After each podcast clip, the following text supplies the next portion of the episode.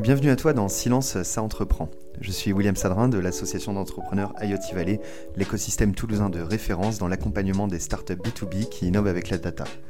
Dans ce podcast offert par l'IoT Valley, je passe une heure en compagnie d'un invité qui envoie du lourd, un chef d'entreprise, un investisseur ou un expert reconnu, venu te partager son expérience et une multitude de conseils activables sur des thématiques variées. Tout ça bien sûr pour t'aider à avancer dans ton projet. Maintenant, place à ton épisode, n'hésite pas à t'installer confortablement, on va commencer. Aujourd'hui, j'ai le plaisir de recevoir Renan Devilliers, fondateur et CEO du startup studio OSS Venture, Hello. qui adresse aussi une grande partie de ces problématiques. Euh, bienvenue Renan, en tout cas, merci beaucoup d'être avec nous aujourd'hui pour Merci partager euh, ton expertise, ton expérience. Euh, Peut-être pour commencer, est-ce que tu peux nous présenter rapidement OSS Venture, ce que c'est, quelques chiffres pour donner un peu de contexte aux gens qui, qui nous regardent aujourd'hui? Donc euh, OSS Venture, donc c'est un startup studio, venture builder euh, en anglais. Euh, il y a à peu près une cinquantaine de venture builders dans le monde. On est les seuls qui sont spécialisés dans le manufacturing. Mhm. Et le principe d'un venture builder, c'est un fonds d'investissement. Donc notre métier, c'est de détenir des parts d'entreprises à forte croissance. Sauf que la différence d'un fonds d'investissement classique qui va prendre de l'argent et l'investir dans des boîtes existantes, euh, nous, on prend de l'argent et on crée des boîtes qui n'existent pas encore. Donc euh, la façon dont on fait pour, euh, pour voir les, les- les boîtes en question, c'est d'identifier chez les partenaires industriels des pain points, des trucs à régler qui sont répétables, de recruter des entrepreneurs, de mettre des codeurs, des designers, on touille tout ça, on met de la méthodo, ça sort des boîtes au bout de 9 mois. Ok. On peut avoir euh, des- et déjà d'ailleurs quel type de boîte vous faites, euh, quel secteur à qui vous vous adressez euh? Donc tout ce qui est en dessous du COO, donc euh, toutes les usines, tous les centres logistiques. Euh, on, a, on a lancé 12 boîtes. Sur les 12 boîtes, il y en a, il y en a 12 qui sont des SaaS. Euh, il y en a deux qui ont un petit peu de hardware, mais du hardware qu'on met pour mettre le SaaS. D'accord. Et on peut avoir quelques chiffres aujourd'hui sur le volume, le- le- les équipes totales peut-être des, des 12 boîtes en question, les revenus? Ouais, il y a eu, il y a eu 8 séries A. Donc pour ceux qui ne connaissent pas, c'est des types de, c'est des types de levée de fonds. Donc il y a eu 8 séries A. Il y a à peu près 200 personnes qui bossent dans les, qui bossent dans les 12 boîtes. On est live dans 800 usines. Euh, on va finir l'année, Inch'Allah, je touche du bois, à 10 millions de, à 10 millions de- d'ARR. Donc c'est le récu- revenu récurrent. Mhm. Euh, et notre objectif, c'est de faire x3 le- l'année d'après.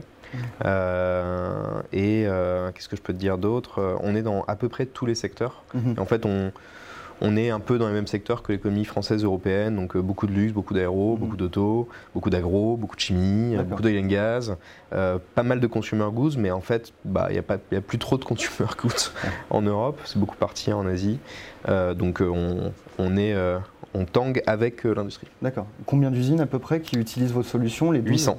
800 usines Aujourd'hui, il y a 800 usines qui utilisent au moins une des solutions qu'on a développées. D'accord. Principalement françaises, j'imagine, de par. euh, 40% hors de France, mais très européen, 5% euh, US, euh, Chine. D'accord, d'accord, d'accord. Donc aujourd'hui, on va parler industrie 4.0 et les idées de start-up euh, qui vont tout défoncer dans l'industrie 4.0. Euh, Peut-être pour commencer, on va recontextualiser encore qu'est-ce que l'industrie 4.0 et avant de partir là-dessus, vous n'hésitez pas évidemment à poser vos questions dans le chat. Et pour ceux d'entre vous qui ont des idées, euh, on n'aime pas trop les idées, peut-être plutôt des problèmes ou des projets entrepreneuriaux, n'hésitez pas à euh, nous parler de votre projet dans le chat et on prendra un peu de temps à la fin pour challenger ça. Donc euh, c'est une opportunité pour vous. Renan, c'est son travail principal de trouver des problèmes et de délivrer des solutions. N'hésitez pas en tout cas, on a l'occasion de le faire. Profitez, interagissez avec Renan aujourd'hui. Donc Industrie 4.0, qu'est-ce que c'est? Comment on définit ça? Beaucoup de mystères autour de ce qu'on appelle une révolution industrielle. On peut mettre plein de choses derrière. Euh, fondamentalement, comment tu, comment définirais simplement ça pour toi, l'industrie 4.0 Euh, je le définirais par deux choses. Euh, la première, c'est que dans la première révolution industrielle, il y a deux entreprises qui ont complètement changé là où elles opéraient. Et ces deux entreprises, c'est Ford et euh, Toyota.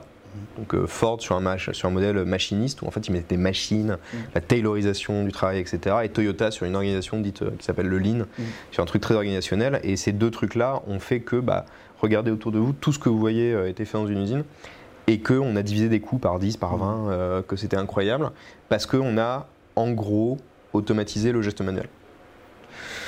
Euh, la nouvelle euh, révolution, le 4.0, il y a une entreprise, peut-être deux, euh, c'est Tesla et SpaceX. Mhm. Et qu'est-ce qui change? C'est qu'on automatise la réflexion. Mhm. Euh, et on la lie avec le physique. Donc en gros, ce que ça veut dire, c'est que quand il y a des gens qui m'expliquent que c'est impossible de mettre des usines en France parce que le coût du travail est trop haut, pas, il t'a pas échappé que l'homme le plus riche du monde a monté des usines en Californie. Mmh. Le coût du travail est deux fois plus cher qu'en France. Mmh.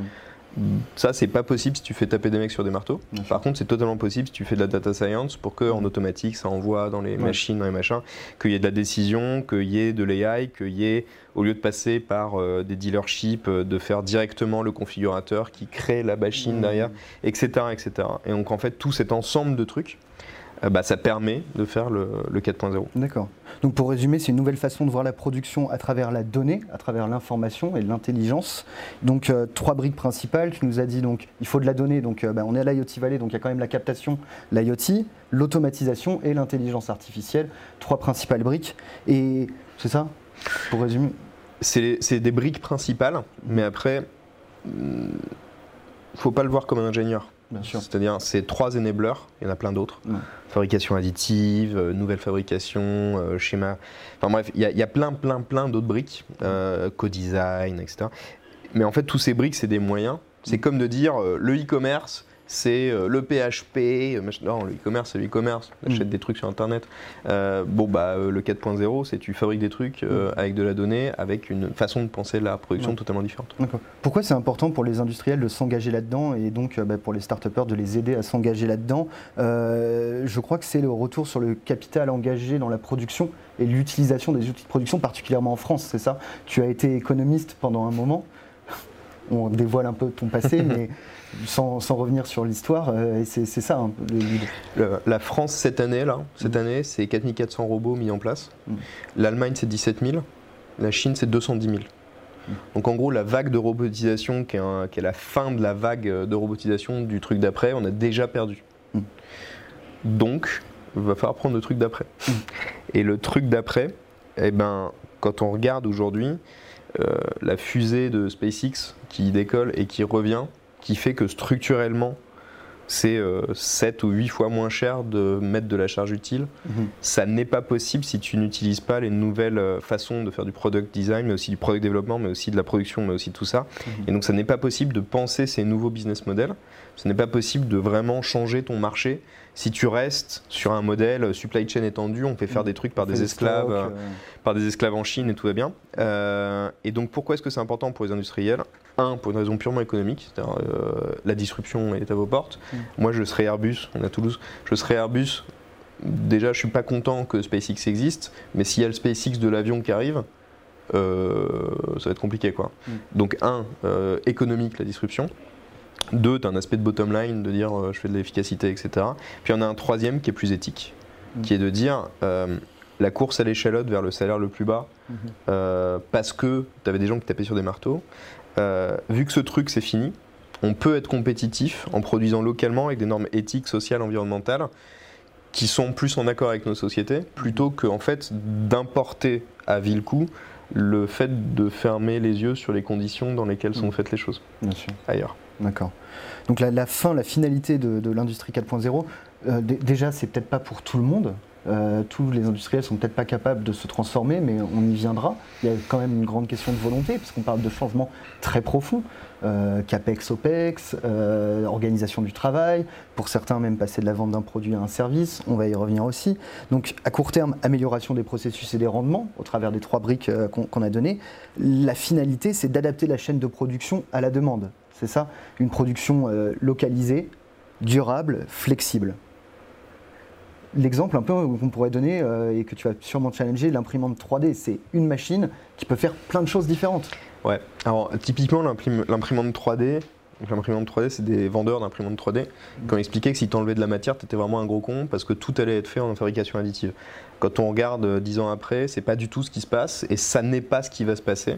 En revanche, je vais te donner un autre exemple. Euh, Cuisine Schmidt, qui sont, euh, mais c'est notre Tesla à nous, vous le savez peut-être pas, mais c'est notre Tesla à nous, Cuisine Schmidt. Cuisine Schmidt, ils se sont pris le e-commerce dans la gueule il y a 7-8 ans, et ils se sont retrouvés contre des Chinois qui avaient les mêmes délais de livraison, eux, avec des coûts structurellement trois fois moins. Mm. Donc là, tu n'as pas le choix. Donc qu'est-ce que tu fais? Tu dis, bah moi, je me repositionne, je vais mettre sur un price point plus haut, je vais mettre en access luxe, pour faire vite, c'est le, le petit couple euh, qui a enfin un peu de thunes et qui se fait sa première cuisine sur mesure. Mhm. Et du coup, cuisine sur mesure, un peu cher, mais livrée très vite, sur mesure. Mhm. Donc, une fois que tu as compris ça et que tu mets le e-commerce qui va, le problème, c'est que tu as une vieille menuiserie un peu merdique Qui est euh, qui est incapable pièces identiques. euh, de faire ça. Et donc là, tu es obligé de repenser ton outil industriel. Quand tu repenses ton outil industriel, tu pas de fabrication additive, mais tu as plein de nouvelles façons d'utiliser et de connecter entre elles les machines Mhm. qui font qu'aujourd'hui, Cuisine Schmidt, Mhm. quand tu appuies en tant que client sur acheter, ça lance un outil, un OF de production, donc un ordre de fabrication de production unitaire sur un parc de machines où il y a 5000 machines, où en moyenne tu vas faire 12 trucs, Mhm. et tout est géré par de l'IA, et les mecs ne savent même pas qu'est- qu'est-ce que c'est pour qui, et à la fin ça arrive, ils te les mettent dans un box et t'es livré 24 heures plus tard. Et c'est ça la- la- la- la- le changement. Et en fait, alors désolé, on est à la IoT Valley, mais le, le fait de le prendre par la technologie Mhm. est une erreur fondamentale. C'est un changement de système. Mhm. Et donc il faut plusieurs briques. De la même façon que si tu es dans une boîte de tech, tu dirais pas, bah en fait, euh, euh, le e-commerce c'est du back-end. Mhm. Donc euh, le Évidemment. 4.0, c'est pas de la fabrication additive. Euh, ce qui est d'ailleurs, tu vas arriver sur les, sur les difficultés, ce qui est d'ailleurs hyper dur pour un industriel. Bien sûr. Oui, pour revenir à la question que je disais, est-ce que c'est pour tout le monde? On pourrait penser que ça coûte cher de s'équiper. Schmitt, ils ont de l'argent, ils avaient de l'argent pour le faire. Mais alors déjà, les solutions start-up permettent de baisser le coût et puis surtout, on retrouve rapide un retour sur investissement euh, parce qu'on est à nouveau dans la course, dans le game, Mm. c'est ça? C'est euh, ouais, c'est contrasté. Il y a plein de trucs que tu peux faire euh, rapidement, faire des gains localement, etc. Quand c'est une, tra- quand c'est une transformation un peu plus profonde, euh, tu as un problème de skills. Mm. Euh, tu as un problème aussi de savoir-faire. hein. Euh, les boomers qui n'ont jamais fait une ligne de code, euh, qui sont euh, directeurs de la digitalisation dans une usine, compliqué quoi. Mm. Et tu as un troisième truc aussi qui est entre guillemets un défaut d'imagination. Mm. C'est-à-dire que je, je- je connais un peu ex-EADS. Ex-EADS, quand ils faisaient leur revue d'innovation tous les ans, prenaient toutes les techs à dispo, ils faisaient une checklist en disant oui, oui, oui, non, non, et ils faisaient la V4 de la fusée. Euh, SpaceX sont arrivés, ils ont dit euh, fais voir le coût, fais voir les trucs. Ok, on va faire des putains de fusées réutilisables. On a la tech Non. Il faut quoi comme tech Il faut ça, ça, ça. Et ben on va prendre des experts et on y va. C'est la façon de raisonner d'une boîte de tech qui dit je veux faire un, objectif business, je veux faire un, un truc Mhm. changeant, et du coup je vais mettre de la tech qui marche ensemble de façon systémique, Mhm. et du coup je casse le marché parce que maintenant il y a beaucoup de choses qui sont possibles qui n'étaient pas possibles avant. Et en fait, euh, aujourd'hui dans le manufacturing, moi mes stats, hein, on est dans 800 usines, mes stats c'est que tu as 10-15% des industriels qui sont déjà là-dedans.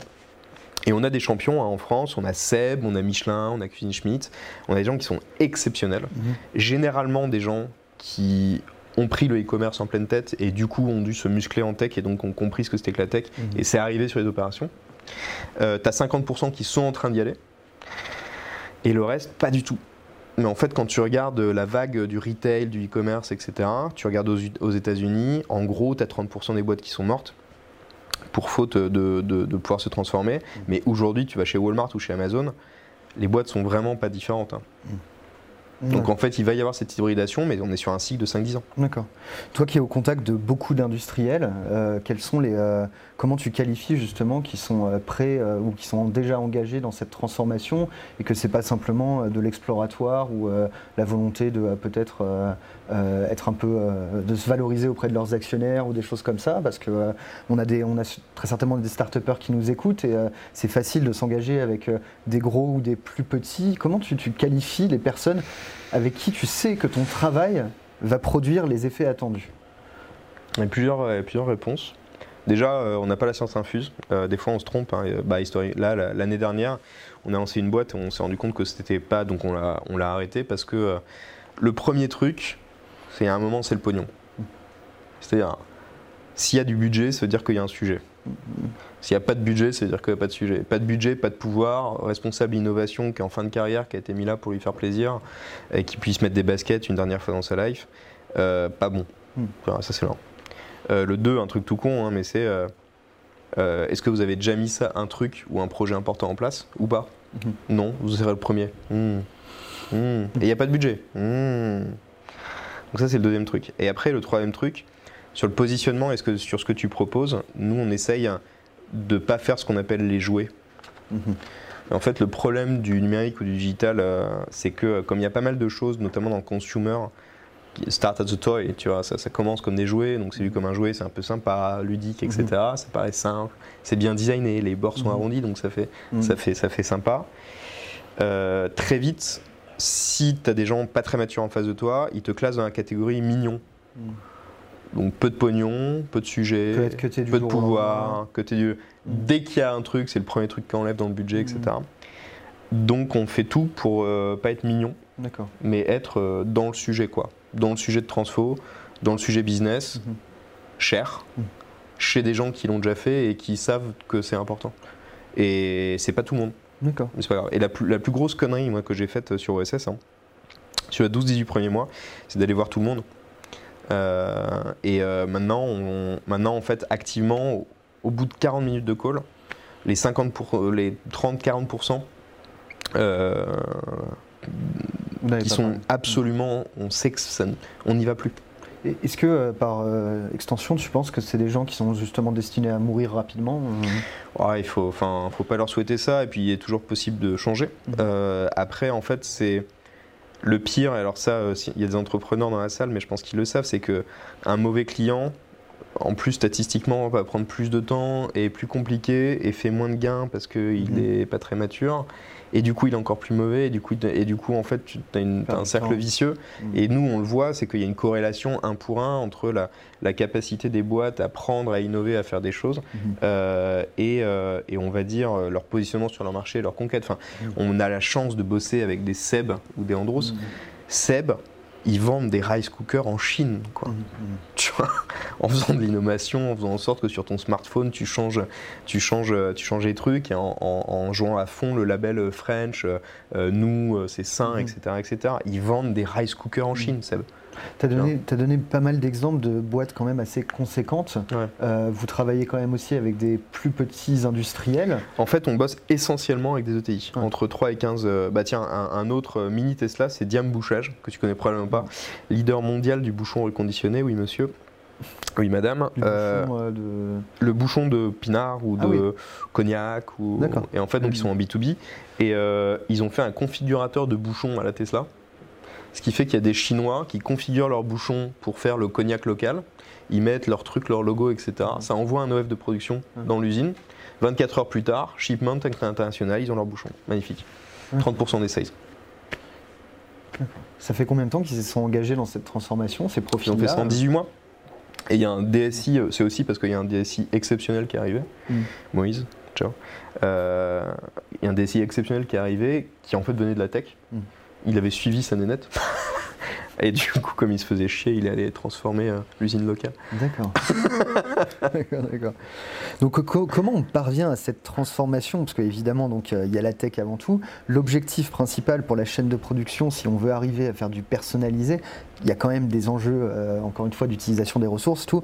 Réduire les incertitudes, les erreurs, les déchets, produire juste à travers la donnée, c'est ça? Ouais. Et, et l'environnement aussi. hein. Mais euh, je, te, je te prends, je te prends deux exemples. C'est que ça va, ça va assez loin dans la chaîne de valeur. Par exemple, euh, il y, a- un truc qui s'appelle le calcul des besoins nets et il y a des trucs euh, plus profonds qui s'appellent les solvers. Les solvers, c'est tu prends tout un champ de contraintes et tu choisis des solutions. Aujourd'hui, les solvers, on sait que c'est bien pour certains trucs, mais pas du tout pour d'autres. Et notamment, la plupart de la conception aujourd'hui est faite par solver. Et en fait, il y a pas mal de gens qui changent et qui font de la conception par algorithmie génétique. Donc en fait, qui créent un million de scénarios. Il y en a 950 000 achetés, mais il y en a 50 000 qui sont ouf. Et en fait, structurellement, tu vas utiliser moins de matière, tu vas utiliser moins de choses, etc. etc. Et en fait, il y a même maintenant qui poussent le concept où, quand tu passes un ordre de fabrication, en fait, c'est un algo génétique qui détermine et qui fait 99% du travail de R&D. Et du coup, tu n'as même plus de guide de R&D dans la boucle Mhm. parce que ça rentre directement dans la bécane un truc qui structurellement va utiliser 20 ou 30% moins de composants parce qu'il a trouvé mieux en fonction du champ de contraintes comment est-ce que je design le truc Mhm. pour que ça fasse euh, la production. Euh, ce qui a- et d'ailleurs, on parlait de, de la production relocalisée, plus verte, euh, etc. Aujourd'hui, par exemple, un des énormes freins à l'économie circulaire, c'est le fait que quand tu rattrapes un truc qui est par définition différent quand il rentre dans ta chaîne, Mhm. bah, t'as pas un truc ultra standardisé Mhm. et donc tu es trop cher et donc tu peux pas faire du reconditionnement. Mhm. En fait, un des trucs de back market, back market 40% de leur euh, software base, c'est du software qui permet de reconditionner de façon industrielle alors que ce qui t'arrive est tout le temps différent. Mhm. Et aujourd'hui, tu vois, on bosse avec Petit Bateau, qui sont incroyables. Petit Bateau, leur, leur manufacture à 3, c'est 200 couturières qui ne font que du reconditionné et ils te font du body sur abonnement. Tu le renvoies quand le bébé est trop petit et tu reprends un body plus grand. Au bout du troisième body, ils font purement de la marge. Au bout de la troisième fois qu'ils rentent leur body. Et du coup, ce qui est, ce qui est génial dans ce modèle-là, c'est qu'en termes d'environnement, de, bah boum, t'as plus rien. En termes d'emploi relocalisé, mhm. c'est indélocalisable ce truc. Mhm. Euh, en termes de modèle industriel, euh, je veux dire par rapport à des Vinted, la fashion, où tu as des mhm. Ouïghours qui font des trucs, ou des gens au Pakistan qui littéralement n'ont pas de droit, c'est quand même un peu plus sympa. Et d'un point de vue tech, c'est beaucoup plus marrant parce qu'en fait, tu en es à concevoir des trucs pour la durabilité, alors qu'avant, tu t'en foutais un peu.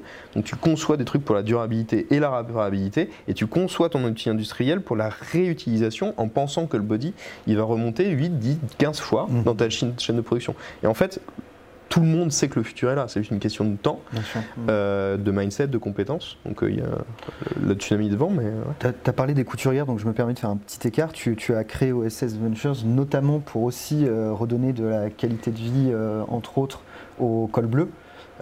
comment, quand on a posté le titre du Meetup sur la réseau on a eu quelques commentaires sur défoncer les emplois. Comment tu, expliques très simplement ça, hein, qui est un sujet qui revient classiquement sur l'innovation euh, C'est pas le cas. On a parlé aussi par exemple des caisses automatiques des caissières. Rapidement, pour clarifier et que personne ne se pose la question, on n'est pas là pour casser des emplois fondamentalement. Euh, en 1880, je crois, dans le top 10 de toutes les professions, il y avait maréchal ferrant. Hmm. Il vous aura pas échappé euh, que c'est plus le cas. Euh, la flèche du progrès va vers l'avant et c'est tout. Euh, et si on focus sur conserver des emplois, euh, qui sont des emplois qui, par la flèche du progrès, sont des emplois qui vont être automatisés, euh, en fait, on joue un combat derrière-garde. et d'ailleurs, il y a pas mal de la gauche et les autres qui deviennent en fait réactionnaires parce qu'ils veulent garder des trucs en disant non, non, non, non, surtout pas d'innovation, surtout pas de nouveau monde. Mmh. Il y a un sujet sur le sujet des humains de dire qu'est-ce que c'est le minimum, comment est-ce qu'on fait pour accompagner vers des changements. Mais aujourd'hui, il y a plein de changements qui sont en cours. Enfin, aujourd'hui, hein, IBM Cognos, ils peuvent lire une, une radiographie mieux qu'un radiologue. Donc en fait, on a besoin aujourd'hui de la moitié des radiologues qu'on a aujourd'hui. On ne pose pas la question pour les radiologues. Mm. Mais en fait, le travail intellectuel et manuel répétitif va être automatisé. Mm. Donc qu'est-ce qui va nous rester? Il va nous rester travail créatif, euh, l'innovation, le fait de designer des nouvelles choses, etc. Et le travail, on va dire, de gestion de systèmes complexes. Mhm. C'est-à-dire qu'aujourd'hui, vous allez chez Liber, Liber Aerospace. Un partenaire de l'IoT Valley, par ailleurs, d'ailleurs. Je ne sais pas. Vous allez chez Liber. Chez Liber, le chiffre d'affaires par employé, il est aussi haut que chez Google, mhm. chez les cols bleus. Mais le boulot au jour le jour d'un col bleu, c'est qu'il a six trucs devant lui, six systèmes et il gère les interactions entre les systèmes en regardant les liens complexes qu'il y a, en faisant du troubleshooting. En fait, c'est un dev. Mmh. En fait, c'est un dev. Il gère des inputs complexes, des systèmes complexes, il gère de l'algorithmie, et il le fait au jour le jour. Il se trouve qu'à la fin, ça manipule des atomes et pas des bits, mais c'est structurellement, c'est le même type de mmh. boulot. Et en fait, on va vers un truc où bah, si tu automatises et les trucs physiques et les trucs intellectuels répétitifs, bah, il va rester les boulots de type intellectuel créatif et non répétitif. Et c'est pas grave, c'est le sens de l'histoire. Et quand on dit qu'il faut conserver euh, couturière ou les choses comme ça, en fait, si on les conserve, ce qui va se passer, c'est qu'il y a des Ouïghours qui vont le faire à notre place. Mmh, D'accord. Je pense qu'on a bien déblayé le contexte de ce dont on va parler, l'industrie 4.0. On va revenir un peu sur le, le, sujet qui est donc les idées de start-up. OSS Venture, pourquoi c'est une opportunité de marché pour toi et euh, pourquoi le, SaaS en particulier euh, dans, les, dans les usines? Parce qu'encore une fois, ton but, c'est de faire de l'argent. Pas que. tu es un fonds d'investissement, mais quand même. Donc, faire de l'argent. Euh, pourquoi le, le SaaS? La thèse, et c'est pas, pas Renan de Villiers qui s'est levé un matin qui a dit ça, hein, mais c'est la thèse, c'est qu'en 2020, euh, le budget IT pour les opérations, c'était 2,9%. Et c'est 75% pris par l'ERP. Donc un vieux machin qui marche pas, qui fait pas grand chose. Si on va chez Tesla, c'est 9%. Euh, et nos amis de chez McKinsey nous disent que d'ici 2035, 1, le budget aura doublé. 2, la, partie, la part de l'ERP aura été diminuée de moitié. Donc en gros, pour faire très vite, 30 points de RP, 20 points de cloud, 50 points de SaaS. Mm. Donc en fait, je reprends le truc de Liber là. Aujourd'hui, un dev qui arrive dans une boîte, s'il n'a pas ces 15 SaaS de dev productivity qui lui permettent de bien bosser, parce que c'est des trucs picobello, CI/CD, machin, etc. S'il n'a pas ça, il dit non mais attends, tu veux que je code sur un notepad? Non mais tu, tu vas littéralement te faire foutre. Bah, Aujourd'hui, dans les, dans, dans les usines, ils sont sur un notepad. Donc en fait, il leur manque les, les SaaS de productivity, de mieux travailler ensemble, de mieux collaborer, qui permettent à toutes les organisations qui manipulent du physique de bien collaborer, de bien faire les trucs, etc. Mm. Je prends quelques exemples du portfolio, mais c'est des trucs, euh, c'est euh, gérer les compétences, la matrice de polyvalence, de qui peut faire quoi, à quel endroit, comment on organise euh, le travail entre tous. Mhm. C'est un énorme pain point, il n'y avait pas de SaaS, on a fait le SaaS. Mercatim. Ouais. Un autre exemple, c'est euh, la résolution de problèmes complexes. Tu vois, de type ticketing interne, de dire j'ai un problème là, je le règle de la bonne façon, j'apprends, ça crée une base de knowledge. Du coup, je sais que mes, euh, mes trucs, je ne les referai pas deux fois, j'apprends sur mes systèmes, Mhm. parce que mon boulot de plus en plus, c'est de gérer des systèmes complexes. Fabrique, euh, bah, ça n'existait pas, on l'a créé. Mhm. Et en fait, tous ces, tous ces SaaS-là, euh, les users les demandent à corps et à cri surtout les jeunes. Enfin, juste, tu rentres dans une usine aujourd'hui, tu regardes les machines, les bras automatisés, c'est euh, sympa, c'est bien mécanisé, mais tu regardes l'informatique, c'est le passé, quoi. Mhm. Tu as encore des trucs, euh, fond noir, euh, euh, écriture en vert, qui ont été codés dans les années Ouais. 80. La ligne moyenne de code dans le manufacturing, elle a 12 ans. Encore 6 ans, elle aura son permis de conduire. Euh, donc, ce- donc ce que ça veut dire, c'est que de toute façon, le, le, le, le sens de l'histoire Ouais. va par là. D'accord. Donc pour un entrepreneur, là clairement c'est aussi une question de prise de risque, bien quantifier le risque. Le SaaS c'est clairement timing, go-to-market, ça coche toutes les cases en ce moment pour l'industrie. Ah oui, et puis en plus, il y, a y y plusieurs mouvements qui sont sympas. C'est que le SaaS, euh, si t'es bon, tu arrives à faire en sorte que ça soit pluggable en, en une semaine ou deux semaines dans une Mhm. usine. Euh, je vais faire rêver s'il y a des SaaS entrepreneurs euh, là, mais le SaaS en usine en moyenne, ça churn à 2%. Ouais. Versus 40%. Donc le churn, c'est quand les gens arrêtent d'utiliser votre truc. Versus 40% dans les SaaS prosumer, Mhm. d'autres verticales. Donc ce que ça veut dire, c'est que si tu satisfais ton user, il se barrera jamais, il te donnera de l'argent pour l'éternité. Ouais. C'est quand même super comme business model. tu vois. Bien sûr. Donc il y a du pur SaaS, mais tu as aussi fait du euh, hardware enabled SaaS, parce qu'encore une fois, on Yes. parle de l'usine, il y a beaucoup de physique dans l'usine. Tu peux nous en dire un peu plus euh, Ouais, on a, Comment vous déjà, qu'est-ce qui t'a convaincu d'aller euh, faire un Ah. peu de hardware euh, Parce que ça a l'air pas forcément ta, ta tasse de thé au début?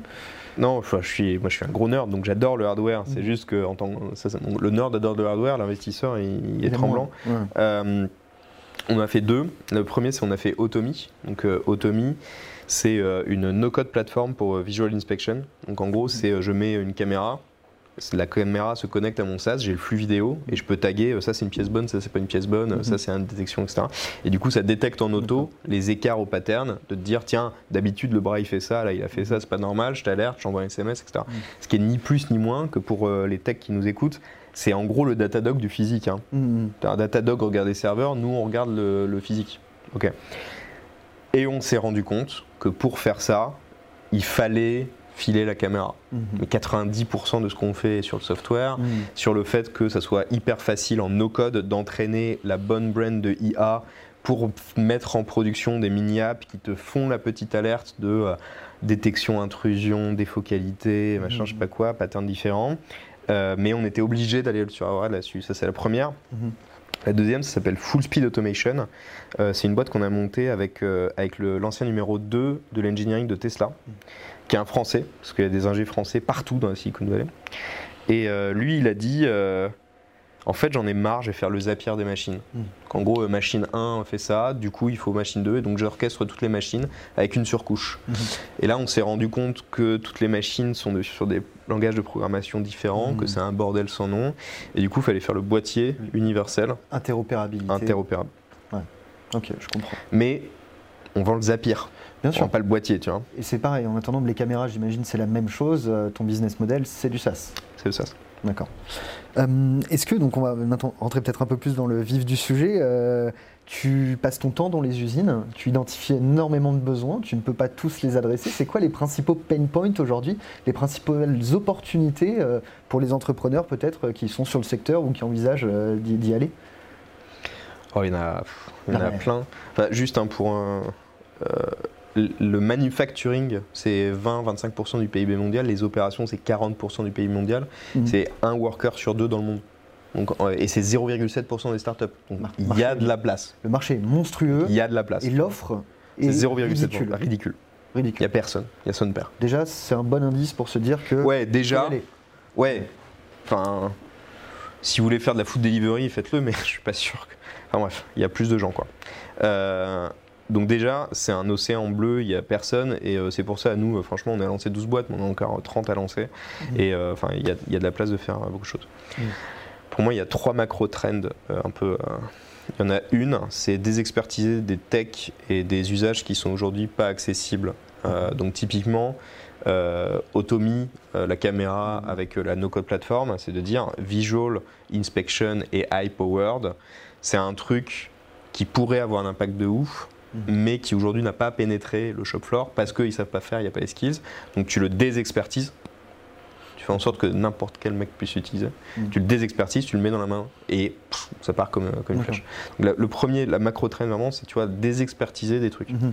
Et tu en as plein des trucs à désexpertiser. Qui peuvent venir d'autres secteurs. Tu fais un MeToo sur l'usine. Exactement. Euh, Facile, encore une fois. On est entrepreneurs, on va au plus simple. Ariani qui a fait une levée de 20 millions d'euros. Euh, tout le monde dit qu'il bosse dans la blockchain. Pas du tout vrai. Ils bossent dans la traçabilité mhm. et ils bossent que avec des usines. Dans le luxe, mais ils bossent qu'avec des usines. Et ils font la traça pour dire ce joyau, il a été fait à partir de ça, par Micheline euh, là, avant il y a eu ça qui s'est passé, avant il y a eu Gérard, et avant c'était dans une mine au Zimbabwe, et by the way, le diamant, il n'y a pas de problème, euh, c'est clean. Mhm. Et du coup, toute cette blockchain c'est très bien, mais en vrai, tu t'intègres à la chaîne. Et en fait, ils ont désexpertisé la blockchain pour faire de la traçabilité dans des flux logistiques complexes. En fait, Ariani est une boîte dans le manufacturing.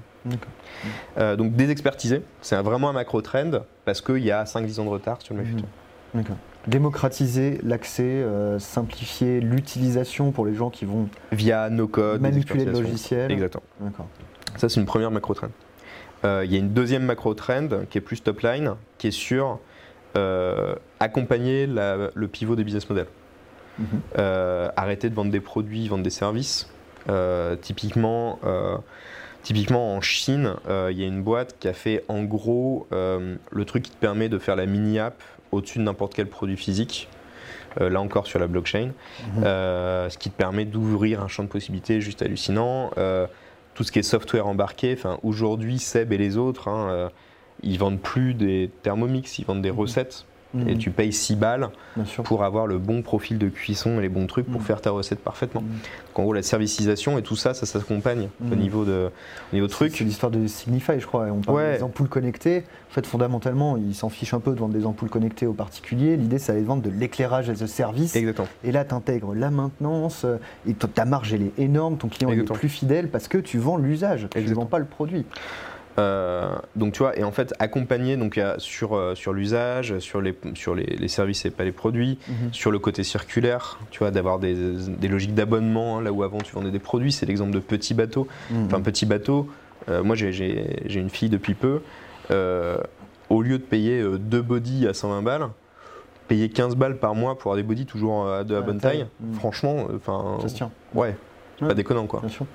Euh, donc accompagner tu vois cette mutation qui est très profonde parce qu'aujourd'hui en fait comme, comme on a une crise environnementale extrêmement forte, euh, les matières et l'amont de la chaîne va devenir de plus en plus compliqué à faire. Mm. Et du coup, il va falloir serviciser, réutiliser. On rappelle l'enjeu durable, local, agile. Exactement. Tu, tu, es dans 860 usines, j'imagine que tu en es sur certaines de Schneider.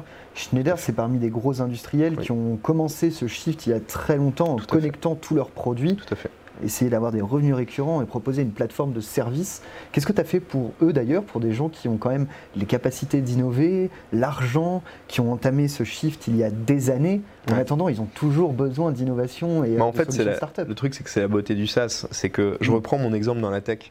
Même une super boîte de tech, mm-hmm. ils vont pas recoder GitLab. Mm. Parce qu'en fait, structurellement, les mecs qui font GitLab, ils ont 10 ou 20 fois plus de budget mm. que la plus grosse des boîtes qui voudraient coder GitLab en interne. Schneider, ils avaient codé leur fabrique en interne. Mais ils avaient mis euh, un cinquième des ressources qu'on a mis. Donc au bout d'un moment, Fabrique c'était beaucoup mieux que leur fabrique interne et on a remplacé leur fabrique interne. Fait, quand tu, fais la, quand tu fais la toolbox qui est totalement répétable de toutes les boîtes, mais que tu fais pas de spécifique, bah, en fait, structurellement, au bout d'un moment, tu vois, euh, je crois que c'est Facebook qui avait recodé son Slack interne. À la fin, ils ont acheté, enfin, tu vois, ils ont acheté Slack sur étagère. Euh, Michelin avait codé son fabrique.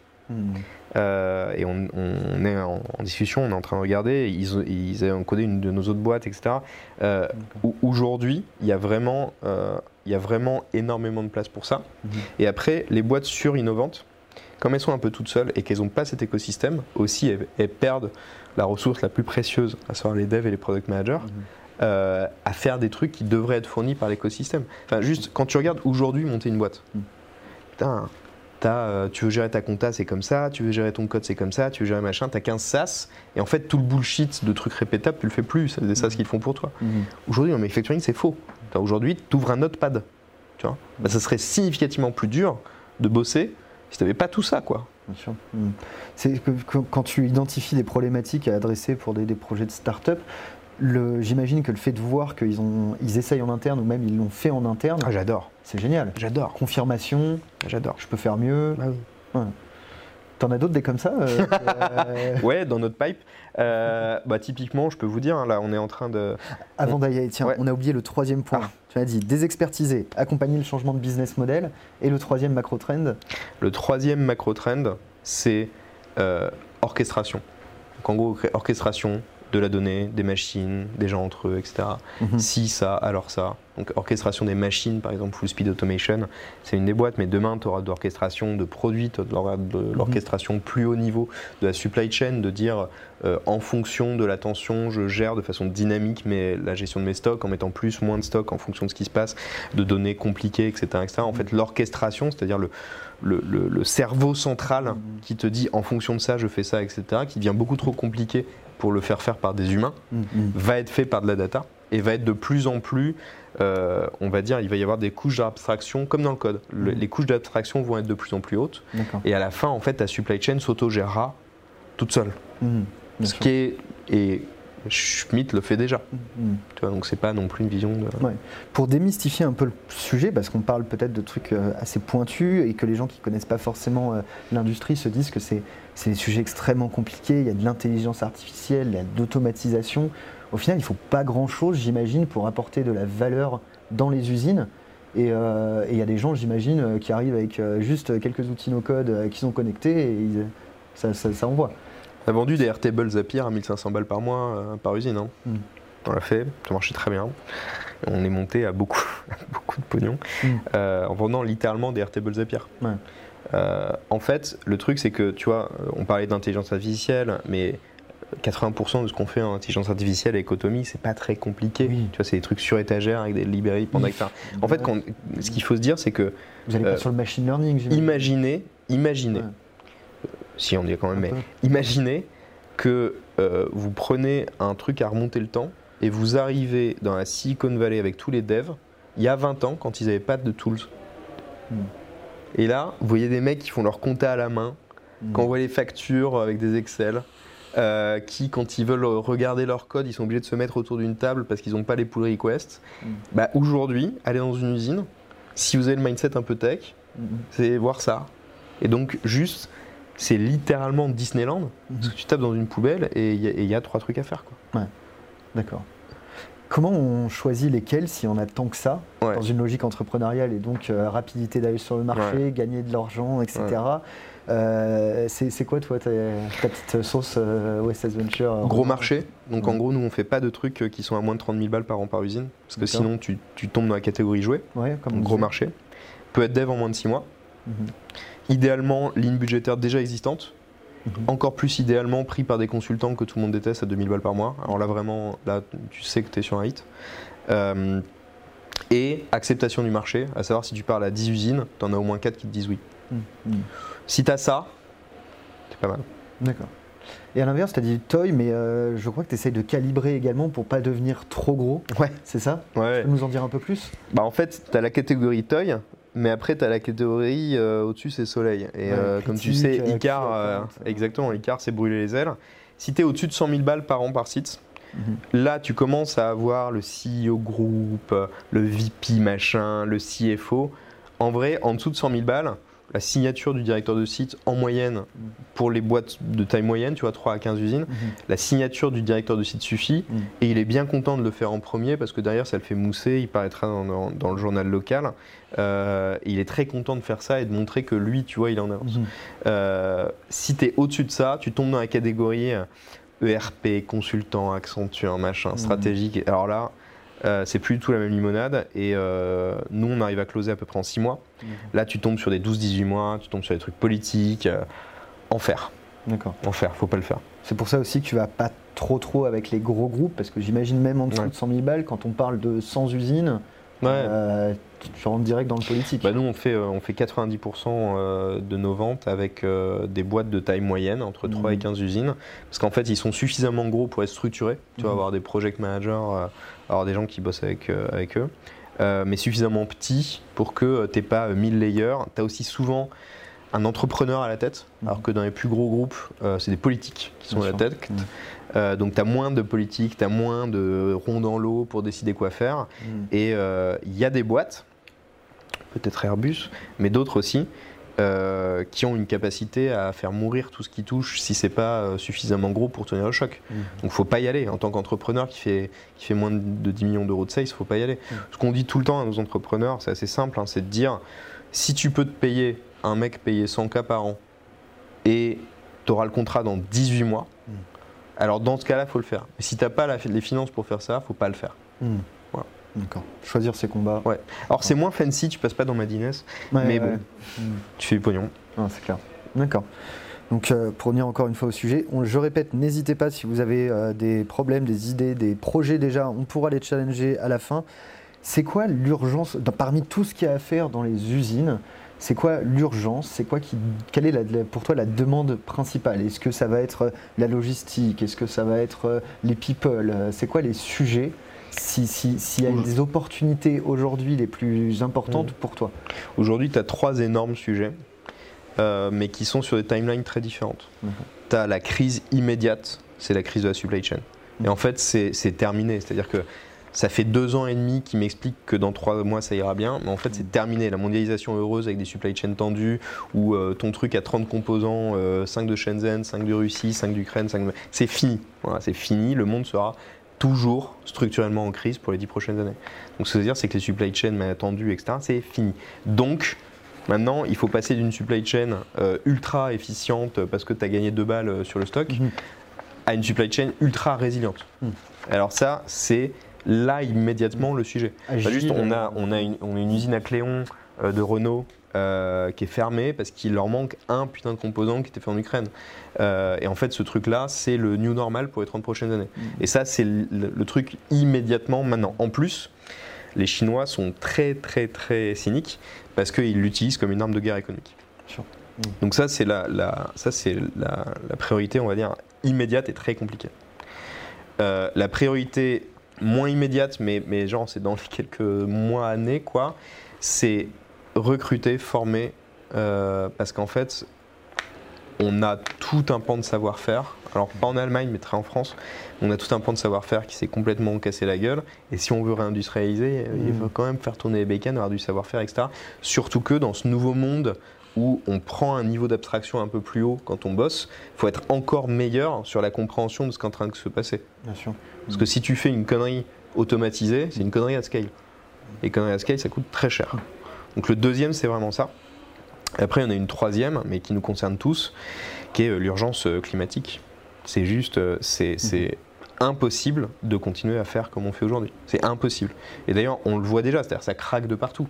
Mhm. dans l'agroalimentaire, il y, a des, y a des, En fait, ça fait huit mois qu'on a des shortages mhm. Enfin, on a des, rangs vides dans, les, supermarchés. Et ça, c'est un sujet de production, mm-hmm. c'est un sujet d'approvisionnement, de supply chain, c'est un sujet. Et en fait, ça va être la crise pour les 10-30 prochaines années. Mm-hmm. Et donc, le climate change, c'est aussi régler ça, avoir des modèles plus résilients, plus locaux, mm-hmm. avoir des modèles où tu réutilises et donc tu es, moins euh, demandant sur les ressources naturelles. Euh, il faut tout réinventer. Et c'est à notre génération de le faire. D'accord. Est-ce que tu as, sur chacun des, trois urgences, on va dire, donc potentiellement la, plus grosse opportunité, tu peux nous faire un petit point sur ce qui a déjà été fait, parce qu'il y a quand même des gens qui innovent, dont toi, dont d'autres, et ce qui manque justement aujourd'hui peut-être euh, selon toi Sur la supply chain, sur la supply chain résiliente, ce qui a déjà été fait, euh, donc euh, une boîte euh, dans laquelle on a investi mais ultra minoritairement, qui s'appelle Flowlity, Mhm. qui fait du replenish de stock de façon, de façon probabiliste et qui fait en sorte justement de ne plus avoir de shortage. Donc ça c'est plutôt de régler, on va dire, à schéma équivalent. Mhm. Et une boîte qui est en train de sortir, qui est en stealth pour l'instant, et qui fait en fait un catalogue de substitution. C'est-à-dire que bah, il me fallait ça, Le backup. eh, je l'ai pas. Euh, comment est-ce que je fais un backup? Mais C'est ça- euh, c'est plus compliqué que ça, Ouais. mais, euh, mais et ce backup en fait c'est pas un backup que de pièces, c'est pas un, je remplace la pièce, c'est je remplace par autre chose et un process. D'accord. Donc ça c'est compliqué à faire, mais c'est l'urgence aujourd'hui pour tous les manufacturiers. T'as peut-être des gens aujourd'hui un Renault Cléon, euh, ils perdent l'équivalent de leur marge annuelle tous les deux mois Mhm. où ils ferment à moitié une usine. Mhm. Ça fait trois mois. D'accord. Euh, donc ça, c'est ce qui est, c'est sur la, la partie euh, supply chain. Sur la partie euh, formation, training, bah, Mercatim qu'on a lancé fait est vraiment là-dedans sur la formation d'école bleue, sur euh, le fait de, de transmettre le savoir-faire, Mhm. de l'identifier, de savoir comment ça marche, etc. etc. C'est une boîte qui décolle. Il y a la réalité Énormément. augmentée aussi sur beaucoup de sujets pour la formation dans le Ouais. management. Tu crois peut-être pas trop, Bah, Il n'y a pas de grosse boîte pour l'instant et surtout, on parlait des toys. Hmm. Euh, ce qui est en train d'être fait, ce qui est un modèle très intéressant, c'est fait par Robin Scholz en Allemagne. Euh, Mhm. C'est euh, l'équivalent de Lambda School, mais pour les industrial workers. C'est une école en ligne où Mhm. tu apprends à devenir industrial worker, mais de un peu ce, ce nouveau, ce nouveau temps. C'est totalement gratos et tu commences à payer euh, ta formation qu'une fois que tu as été embauché par une boîte, D'accord. à un très bon salaire. D'accord. Donc ça c'est sur le deuxième. Et alors sur l'urgence climatique, l'urgence climatique, il y a 1000 trucs et leurs petits frères. Euh, Aujourd'hui c'est très dur. Il y a ceux qui y vont par le business model, qui disent moi je fais plutôt que d'aider les industriels à, se, à se faire. Il y a ceux qui disent je les aide, donc il y a des ERP du circulaire, il y a des, des- des filières et des marketplaces qui te permettent euh, d'avoir d'avoir ce genre de trucs, etc. Mhm. Aujourd'hui le changement est tellement profond qu'on est un peu early sur le Mhm. marché. Il n'y a pas encore eu vraiment de breakthrough. Les seuls qui ont réussi sont des gens qui, en fait, qui ont verticalisé le modèle et qui ont fait eux-mêmes.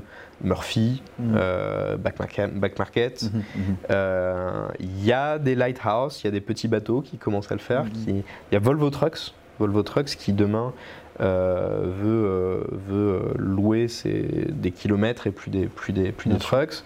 Il y a Michelin qui fout des puces RFID dans Ouais. ses pneus et qui fait en sorte de faire payer au kilomètre. Donc de- ils réduisent le nombre de pneus qu'ils construisent, c'est quand même pour un industriel un truc, Ouais. euh, tu vois, qui réduisent le nombre de pneus qu'ils construisent pour faire de, de la durabilité, etc. Donc euh, c'est balbutiant, Mhm.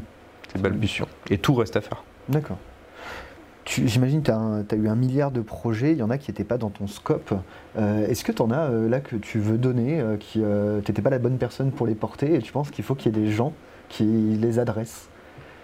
Bah déjà, il y a plein de boîtes de conseils à faire pour ceux qui veulent pas faire une startup qui scale. Qui scale. Donc euh, juste euh, aujourd'hui, vous lancez euh, la boîte de conseils euh, qui dit euh, comment est-ce qu'on fait euh, du circulaire, Euh, la boîte du conseil qui dit comment est-ce qu'on met de la tech euh, non scalable, etc. Si vous voulez faire une agence de no-code dans les usines, il y a juste, euh, vous ferez enfin, tout à faire, quoi.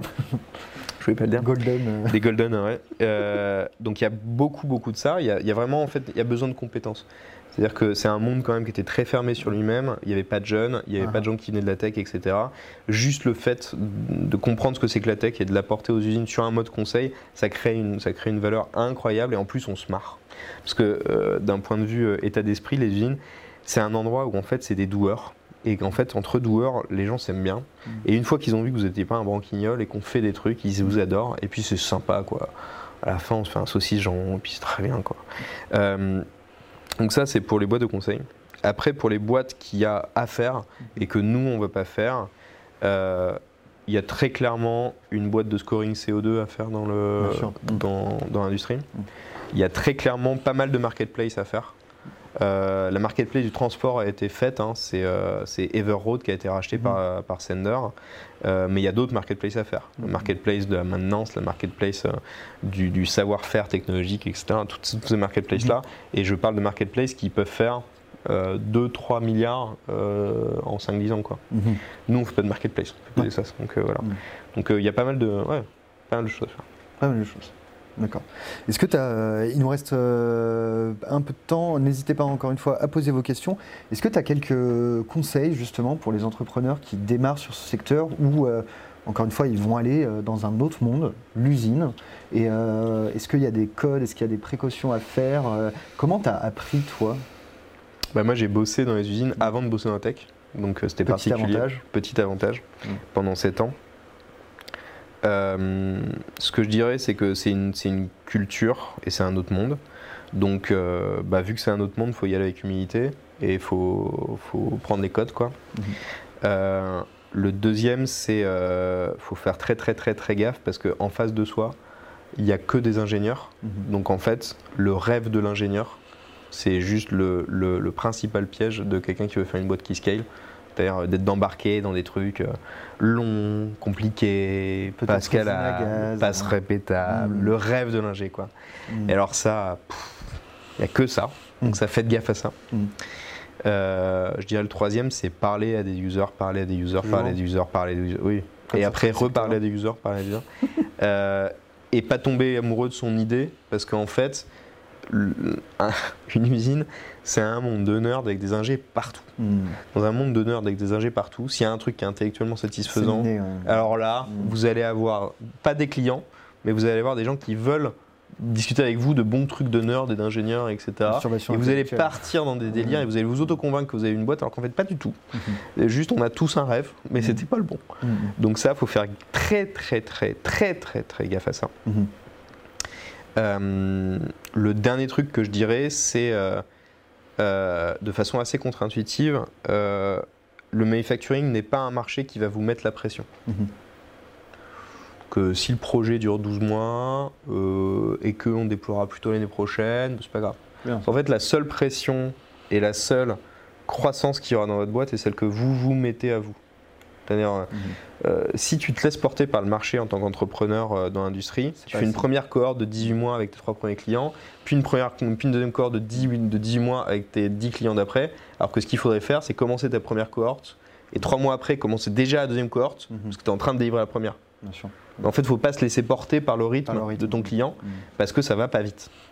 Et donc, si tu veux avoir une croissance qui est compatible avec euh, bah, des histoires de croissance et de capitalisation importantes, il faut que ce soit toi qui te mettes cette pression-là parce que le marché ne te la mettra pas.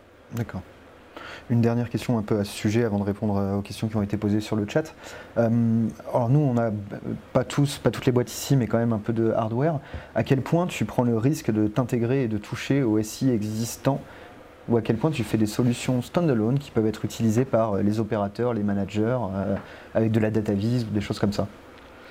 Euh, Aujourd'hui, ce qui est sûr, c'est qu'il faut que tu possèdes suffisamment de surface utilisateur pour être un produit, mhm. pour encore pas être un, pas être un jouet. en revanche, si tu es un outil sérieux dans les quelques outils sérieux qu'il y a dans l'usine, mhm. tu es obligé de t'intégrer. Et c'est pain in the ass. Mhm. Mais c'est comme ça. C'est peut-être le plus dur pour vous, c'est de faire en sorte que les intégrations se passent euh, vite. On n'a jamais eu d'intégration qui prenait plus de deux semaines. Mais ça, ça, reste demande, Ça, ça demande un travail en amont. Euh. Ouais. Et alors, il y a une lueur, euh, il y a une lueur d'espoir dans la mm. nuit, qui est le Common Data Model, mm. qui est, pour, alors pour les plus geeks d'entre nous, il y a un truc qui s'appelle schema.org. Schema.org, c'est le, le data model unique du marketing qui a été poussé à l'époque par Google Facebook quand ils ont créé un duopole sur le marketing qui faisait que en fait tous les objets ont le même nom, une pub, ça a le même nom, c'est le mhm. même format, c'est le même machin. Donc en fait, tu peux envoyer de la pub partout de façon hyper standardisée. Parce qu'avant, tout le monde avait ses formats, ses trucs. Harmonisation. Harmonisation. Mhm. Euh, le Common Data Model, c'est faire ça, mais pour les opérations. D'accord. Et c'est ce qui me pousse à croire que ça peut marcher, c'est que, alors c'est soi-disant une fondation open source, etc. La réalité, c'est que derrière, il y a SAP, Microsoft, euh, Dassault, euh, Sage. C'est les, les, incumbents qui veulent un peu garder la main et le pied dans la porte. Quoi. Mais ça te permet, toi, en tant que développeur, de dire je prends ce data model là et je serai interopérable à out of the box. SAP, sur SAP S4HANA, a des connecteurs et un SDK euh, disponibles euh, dès le début pour faire de l'intégration. Donc, donc, on y va. Euh, on n'y est pas, mais on y va. Voilà. D'accord. On va finir avec, on a eu une question dans le chat. Est-ce que la détection d'anomalies sur des produits déjà existants et ou la maintenance prédictive dans le domaine de l'aéronautique par exemple fait partie de vos domaines d'expertise dans le SaaS Savez-vous s'il s'agit d'un réel pain point pour les industriels actuellement et si ce marché est largement est saturé ou ouvert? Hmm. euh, bah, Il y a deux questions dans la question. Euh, il y a la maintenance et. C'est ça. Donc, sur la détection d'anomalies sur des produits déjà existants. Aujourd'hui, si on regarde statiquement le marché de la détection d'anomalies, il y a des énormes boîtes qui sont des boîtes qui vous mettent la caméra, ça détecte les anomalies. Gros, euh, alors c'est pas de l'intelligence artificielle, hein, c'est du rule-based. Euh, ça te le met en place, boum, le ticket c'est 100 000 balles, mm. euh, ligne qui fait, qui fait énormément de débit et 100% d'accuracy, c'est la folie. sauf que 100 000 balles. Mm. Et en fait, quand on regarde le travail d'inspection visuelle fait dans les usines, aujourd'hui, 80% du travail d'inspection visuelle fait dans les usines, c'est moins d'un demi-poste donc en fait, c'est euh, en bout de ligne euh, le mec qui fait son truc et puis une fois tous les 10, il regarde sa pièce. Quoi. Et en fait, ça, pour automatiser ça, tu le fais pas avec un projet à 100 000 balles. Mhm. Donc il faut que le projet soit à 3 000 balles max. C'est pour ça que tu fais Automi. D'accord. Parce que c'est 2000 balles. Donc sur ça, euh, sur ça, le marché, c'est vraiment il y, a, cette dichotomie entre large, small. Small était mal adressé, on est en train d'essayer de l'adresser. Large est ultra adressé. Peut-être qu'un breakthrough euh, technologique ou un truc comme ça te permet de le faire, mais, moi je doute. Et la maintenance euh, prédictive euh Alors la maintenance prédictive, c'est l'Eldorado. tout le monde dit qu'ils en font. C'est un peu comme c'est un peu comme le sexe adolescent. Quoi. Tout le monde dit que c'est fait, mais c'est très peu fait. Quand c'est fait, c'est très mal fait. à savoir, le problème fondamental de la maintenance prédictive, c'est que les datas sont pas là. Hmm et parce que c'est des vieux tromblons de trucs qui, datent d'il y a 30 ans, mmh. où les données sont pas les bonnes, du coup on n'a pas les données de panne qui sont pas bien taguées, on n'a pas les inputs qui disent qu'est-ce qui s'est passé dans la bécane, qui a fait derrière qu'il n'y avait pas ça. Donc aujourd'hui les seuls trucs où ça marche un peu, c'est sur des, équipements ultra standardisés, mais plutôt hors de l'usine, mmh. genre euh, l'ascenseur, matériel roulant, matériel roulant, etc. Mmh. Dans l'usine, c'est quasiment jamais réalisé, réel il y a pas mal de boîtes qui se lancent et toutes sont arrivées à la même conclusion, à savoir il faut créer la donnée en plus de euh, créer le prédictif. parce que si tu n'as pas la euh. donnée, d'où l'IoT. Mm. Donc typiquement, il y a une boîte belge, dont j'ai oublié le nom d'ailleurs, euh, et une boîte française qui est Damien Marc de, chez JPB System. eux, ce qu'ils ont dit, c'est je prends un truc magnète quoi, je le fous sur la bécane, et avec la vibration, je regarde le pattern des vibrations et je fais de la maintenance prédictive. on a fait des projets comme ça sur la maintenance prédictive d'infrastructures gazières notamment. Voilà, c'est ça. Euh, on a une autre question sur le principe de euh, common model, euh, common data model dont tu parlais. Est-ce que tu connais aussi? Oui. Peut-être c'est un projet concurrent, Smart Data Model. Ouais. Ah. Alors, moi j'adore l'open source et j'adore les trucs bottom-up. quand il y a quand il y a David contre Goliath et qu'il n'y a pas la fronde, bon, je, je, mm. voilà, je parie pas sur. Euh, en gros, toutes ces initiatives pour essayer justement d'aller vers de la convergence de data model, etc. Quand il n'y a pas des énormes acteurs euh, et des jeux politiques derrière, hmm, euh, j'y crois pas trop. Mm. Aujourd'hui, d'ailleurs, il y a un truc, hein, ça c'est marrant d'ailleurs, qui avait été poussé, je crois, par Airbus et cinq autres boîtes industrielles. Mm pour faire le Common Data Model, sauf mm. que ça avait été fait euh, France, et même plutôt que France, région Occitanie. Quoi. Mm. Donc euh, je peux vous dire que euh, Boeing et Siemens, ils rigolaient doucement, l'un en anglais, l'autre en allemand. Et globalement, c'est pas en train de devenir le standard. Quoi. Mm. donc globalement, sur ces trucs-là, je, malheureusement, je pense que ça va converger vers des trucs qui se jouent pas trop à ton niveau ni au mien. D'accord. Donc à date, euh, toi, si le projet doit attendre un standard, euh, tu le zappes, c'est pas le bon moment. Ouais. Ok. Euh, on va bientôt conclure. Peut-être que tu as un, mot de la fin, une, un message à faire passer à notre auditoire. Bah ouais, lancer une boîte et puis oss.ventures pour application pour devenir founder avec nous. on met 500 000 balles dans les boîtes et vous avez 70% de l'equity. Donc ce qui est quand même plutôt un bon deal. Donc si vous voulez lancer une boîte avec nous, ben voilà, D'accord. Alors, je crois qu'on a une dernière question. Allez, on va la prendre et après, on arrête. Hein. Je suis désolé. Hop. Euh, comment suit la possibilité de créer un SaaS de manufacturing as a service? Pricer la pièce, choisir la manière de la fabriquer, database de sous-traitants qui permettent de la faire rapidement.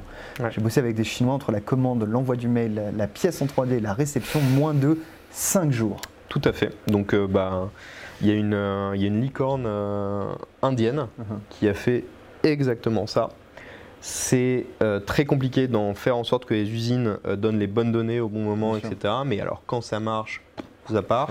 Et aujourd'hui, je crois que euh, le, la licorne en question, c'est une boîte de 150 personnes. Hmm. Il n'y a que des data scientists en basket. Et c'est le deuxième plus gros manufactureur d'Inde. D'accord. On peut le faire en France? Il faut le faire en France. Est-ce qu'on peut le faire en France? Ah Bah ouais, si on est entrepreneur ambitieux et qu'on va chercher du capital hors de France. Bah parfait. bon, on va finir là-dessus.